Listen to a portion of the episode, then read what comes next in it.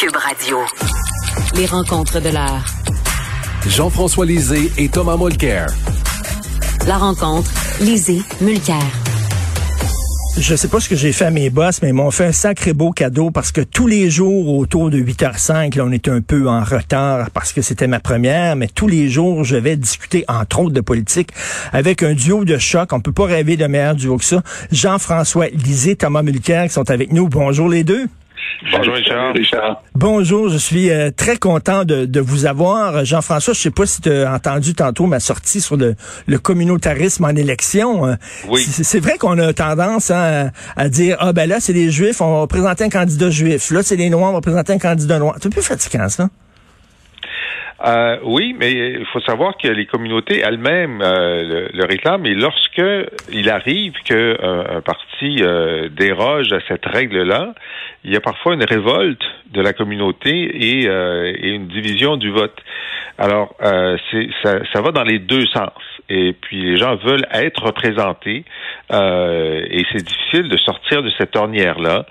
Euh, mais je me souviens lorsque euh, le Parti québécois avait présenté un Cohen dans Outremont, alors que c'est Gérald Tremblay qui représentait le Parti libéral, euh, il fallait expliquer à certaines dames, euh, non, non, euh, il faut voter Tremblay. Puis ils disaient, mais non, mais c'est un bon juif, le Cohen. Non, non, c'est pas un bon juif, c'est un péquiste. c'est Tremblay qui est le bon candidat. et, Thomas, je me souviens, il y a quelques, quelques années de ça, le parti, je pense, c'était le Parti libéral de Justin Trudeau qui avait présenté une candidate grecque, justement, dans le coin de l'avenue du Parc et tout ça. Et les journaux grecs, écrits en grec, disaient à leurs lecteurs grecs de voter pour la candidate grecque, la candidate grecque, parce qu'elle était grecque. C'est ce qu'on appelle un vote ethnique, ça, Thomas. Mais on peut dire, Richard, que j'ai eu des expériences dans le sens inverse. Quand on a fait la fameuse vague orange dans 2011, Isabelle Morin a remporté dans NDG, parce que NDG, couvrait aussi la Chine et Dorval. Marlene Jennings ne l'a jamais vu. D'ailleurs, Marlene Jennings, ça c'était son fief, depuis toujours, incontesté, incontestable. Isabelle Morin a mené campagne à la Chine et Dorval, des places où Mme Jennings mettait rarement les pieds. Et voilà, elle est allée parler avec un autre électorat. Donc, il y a des limites à, à faire ça, à choisir des gens en fonction de la communauté qui est la plus présente. C'est sûr qu'il y a certains coins, on a envie. Mais moi, j'étais le député du Chambéry à Laval pendant 13 ans, si ma mémoire est bonne. Et il y a la plus grosse communauté culturelle là-bas. Il y avait 20 000 Grecs, mais j'étais très accueilli. J'étais bienvenu dans les églises grecques orthodoxes. Je connaissais tout le monde dans la communauté. Donc, ça dépend de, hmm. de l'endroit, de la historique du comté en question. Ben c'est ça. Il faut voter là, dans, pour celui qu'on croit être le meilleur candidat ou le meilleur candidate, indépendamment de son origine ethnique et de son appartenance culturelle. Euh, Jean-François, est-ce que Justin Trudeau a bien justifié le déclenchement des élections? Beaucoup de gens ce week-end me reconnaissaient quand je marchais dans la rue, venaient me parler en disant comment ça se fait qu'on est en élection? Les gens ne comprennent pas. D'abord, on a vu euh, avec les sondages que la majorité des Québécois et des Canadiens ne souhaitaient pas une élection. Euh, la personne dont les trois partis d'opposition ne souhaitaient pas une élection, la personne qui souhaitait, c'était Justin Trudeau. Donc, il fallait qu'il se justifie. Et donc, hier, j'ai très attentivement écouté sa justification. Je me suis dit, bon, euh, c'est clair, la vraie raison, c'est d'avoir une majorité. Alors, il va dire, parce que Stephen Harper l'avait fait, Jean Charest avait dit, je veux les deux mains sur le volant. Quand il était minoritaire, il voulait devenir majoritaire. Euh, mais il a même pas dit ça. Il a même pas dit qu'il voulait devenir majoritaire. Il a dit il faut que les, Canadiens soient consultés sur des sujets importants. ah oui, bon, très bien. Lesquels? Ben, euh, comment sortir de la pandémie? Ben écoute, tu viens de dépenser des milliards de dollars si tu voulais nous consulter là-dessus, ce serait peut-être avant de dépenser les milliards, parce que là, ils sont déjà dépensés, puis le budget, il est déjà voté pour les trois prochaines années. Alors, moi, j'ai trouvé, évidemment, c'était une mission impossible de faire semblant qu'il y avait une bonne raison de déclencher. Je pense que les libéraux savaient que ce serait une mauvaise journée parce qu'ils sont ils sont pas fous, ils savent qu'ils n'ont pas de bonne raison, mais euh, ils ont sorti le prétexte le plus faible qu'il y avait parce qu'il n'y avait pas de bonne façon de, de, dire ça. Et euh, est-ce que est-ce que les gens vont punir euh, Justin Trudeau, Thomas? Moi, je croirais que oui. Euh, moi, je, écoute, Richard, je sais pas si tu es comme moi, mais j'ai pas encore rencontré une seule personne qui dit Ah ouais, ça nous prenait des élections. Non. Euh, c'est pas juste les commentateurs puis les analystes politiques, les éditorialistes. Moi, je parle de monsieur, madame et monsieur tout le monde. Les gens sont en beau jour à vert depuis 18 mois. On nous dit Mettez-vous pas dans une salle avec plein de monde, pandémie terrible. Mm. On est dans la quatrième vague. Thérèse l'a annoncé en autant de mots 24 heures avant que Trudeau déclenche les élections. Qu'est-ce qu'il va faire? Il va envoyer des millions de Canadiens dans des sous-sols d'églises pour Ben voter, oui. puis dans des salles de classe et tout ça. Et là, on va avoir droit à le même sort de cafouillage qu'aux États-Unis. On aime bien dire que c'est une gang de caves, les Américains, mais regarde bien ce qui va se passer. D'élection en élection, on a à peu près 50 000 Canadiens qui votent par le poste. Euh, Tu es, en train de travailler à Paris, euh, tu, tu envoies te- ton bulletin, etc. Là, Élection Canada nous prévient que ce serait 5 millions. Or, la loi électorale est ainsi faite qu'on compte d'abord les boîtes de scrutin dans les lieux de vote, et ensuite, on a le droit de commencer à ouvrir les enveloppes. 50 000 votes, ça n'a jamais changé une élection.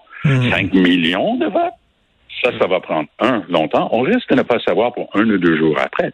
Donc, il y a plein d'imprévus. Mais pour rester avec le thème que Jean-François développait tantôt, je connais bien Trudeau. J'ai fait une élection contre lui. J'étais avec lui en chambre pendant des années. Je le connais. Je connais son body language aussi. Tu sais, sa manière de, de s'exprimer avec son corps, puis ses yeux, puis son regard. Honnêtement, le gars que j'ai vu devant les micros hier était nerveux. Sincèrement nerveux. Il était persuadé qu'il n'avait que faire comme il fait depuis 18 mois. Il, il apparaissait devant Rito Cottage, sa résidence officielle. Il avait chaque micro, chaque caméra du pays. Il livrait trois ou quatre lignes, trois ou quatre questions balle molle. Il se retournait, il rentrait chez eux. Fin de l'histoire. Hier, la première question en anglais du Toronto Star. Pour ceux qui ne le savent pas, le Toronto Star, c'est le bulletin paroissial du Parti libéral du Canada. Euh, patang dans le kisser de Trudeau, une couple de questions vraiment pow, hardball, tu sais, direct. Oui, oui. Il s'est redressé devant le micro d'un air de dire Hey, t'es première au micro parce que euh, je voulais quelque chose pour moi. Non, non, non, non.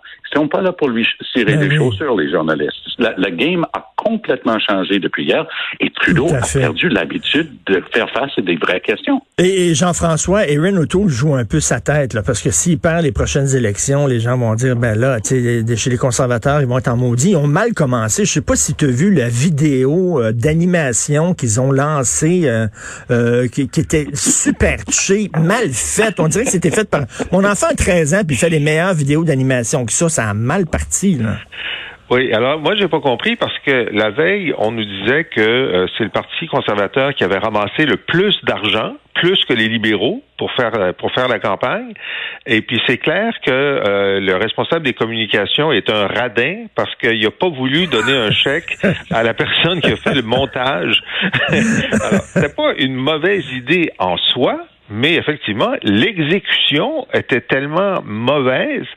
Remarque que l'objectif d'une publicité comme celle-là, c'est que les gens la voient et les gens en parlent. Alors, beaucoup de Et gens l'ont vu. est en train de faire? On, est, en train d'en parler. Oui, mais là, bon, ils se sont repris. Ils ont une autre vidéo. On dirait que c'est une pub du Bloc québécois. Vraiment, ils courtisent les Québécois, le français, la langue française et tout ça. Selon toi, Jean-François, est-ce qu'il se positionne bien, Erin O'Toole? Ben, il fait, il fait le maximum. Mais pour moi, là, le problème du Parti conservateur, c'est que c'est une mission impossible. C'est une mission impossible parce que le pays est généralement à gauche du Parti conservateur ces temps-ci, cette décennie-ci. C'est les libéraux, le NPD, le Bloc québécois, le Parti vert. Tout ce monde-là est à la droite.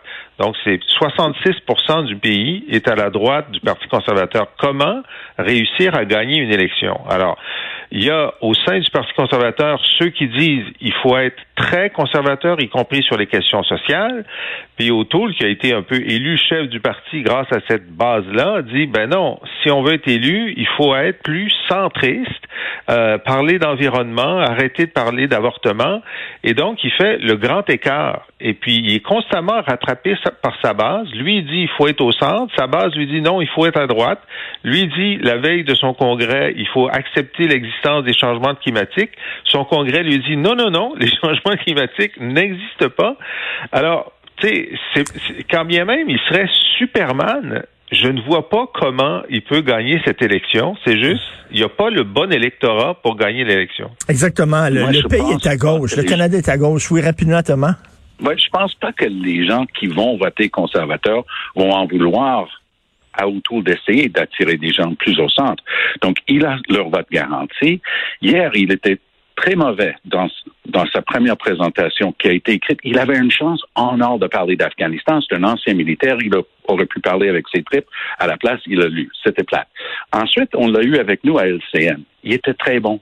Il, était, il y avait de l'entre-genre. Il expliquait que son père travaillait à l'usine GM à, Sainte-Thérèse, qu'il est né à Montréal. Tu sais, des choses qu'on ne sait pas de ce gars-là. Mais ben, moi, je le connais personnellement. J'ai voyagé avec Aaron Auto. Puis je peux te dire, il va se surprendre. C'est un gars coriace, discipliné, garde la campagne qu'il va mener. Je pense qu'il va surprendre. Mais, mais, si au bout de 612 millions, parce qu'on dit que ça va être les élections les plus coûteuses, si on se retrouve encore avec un, un, gouvernement libéral minoritaire, back to square one, les gens vont vraiment être furieux. On s'en reparle demain.